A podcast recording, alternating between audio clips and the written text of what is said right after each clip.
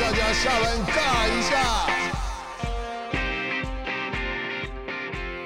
欢迎收听下班尬一下，我是热爱马拉松的物理治疗师世奇。首先要谢谢听众对我们节目长期的赞助跟支持，你们的心意我们都有收到哦，不管是留言还是抖内，我们也会继续努力，为了提供大家有用的内容以及资讯。今天的 PT 诊疗室，我们要回答一位听众林胜祥的留言。胜祥，你有听到吗？他问有没有可以帮助脚踝稳定的动态热身？那我要先解释一下什么是动态热身。相信有从事各项运动或是你有参加过跑班的，对动态热身这个词都不陌生。动态热身的目标呢，就是让我们的关节能够活动起来，对等一下的运动做一个准备。那脚踝这个关节为什么对跑者这么重要？是因为啊，当我们踩在地上的时候，脚踝、足弓它是第一个稳定的关节。如果它不稳，上面的肌肉跟关节都会需要很多的代偿去帮忙。因此，足踝的动态暖身是一个非常重要，也是很值得跟大家分享的一个重点。那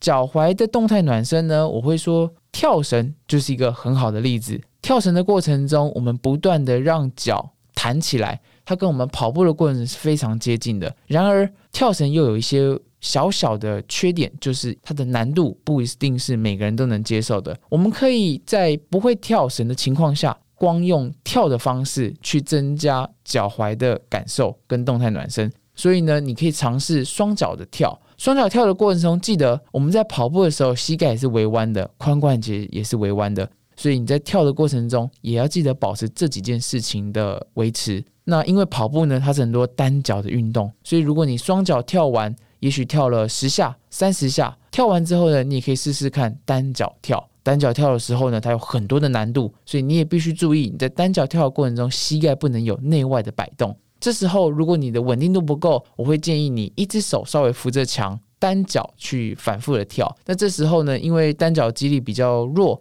所以可能一开始五下。十下，在优良的品质之下呢，去做一个踝关节的动作。好，那刚刚讲到的是比较进阶、比较有多活动跟让肌肉参与的脚踝的弹跳。那如果呢，你是想要增加关节的活动度，达到动态暖身中打开关节跟肌肉柔软度的这个项目的时候呢，我会说你可以用弓箭步的方式去操作。弓箭步我常常讲到，我们用。我们可以锻炼前脚的肌力，可是弓箭步，如果你把后脚往后踏，让脚跟往地板去踩的时候，我们再想象一下哦，我们左脚假如往前做弓，后脚在后面做箭，右脚在后面做箭，这时候呢，你右脚跟在往地上去踏，你就会发现你的阿基斯腱被拉长。那要稍微注意的事情是，如果有些人的足弓容易扁，你常常习惯外八，这时候我会建议，因为等一下要跑步。你稍微注意一下你后脚的方向，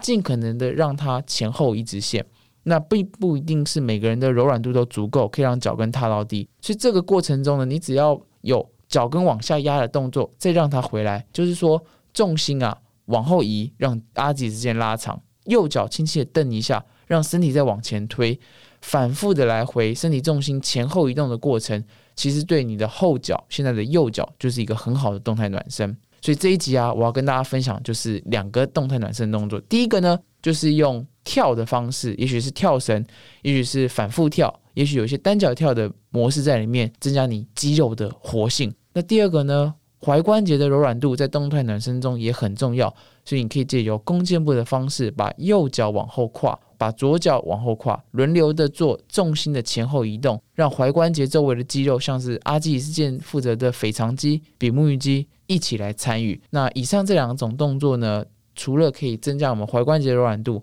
也可以增加等一下要跑步的时候肌肉准备运动的一个方式。记得所有的动作都要保持膝盖的一直线，避免膝盖往内扣。在好的动作品质之下去做你的动态暖身，也可以帮助等一下的运动控制的更好。希望喜欢我们这一集的节目，也希望这一集的分享呢，能够对你的跑步运动有一些帮助。如果喜欢我们的节目，别忘了订阅。下班尬一下，你也可以在 IG 下班尬一下，或是脸书找到马拉松治疗师的粉砖留言给我们，你运动上任何的疑难杂症，或许我们就会在下次节目中回复你哦。那今天的节目就到这了，我们下集见，拜拜。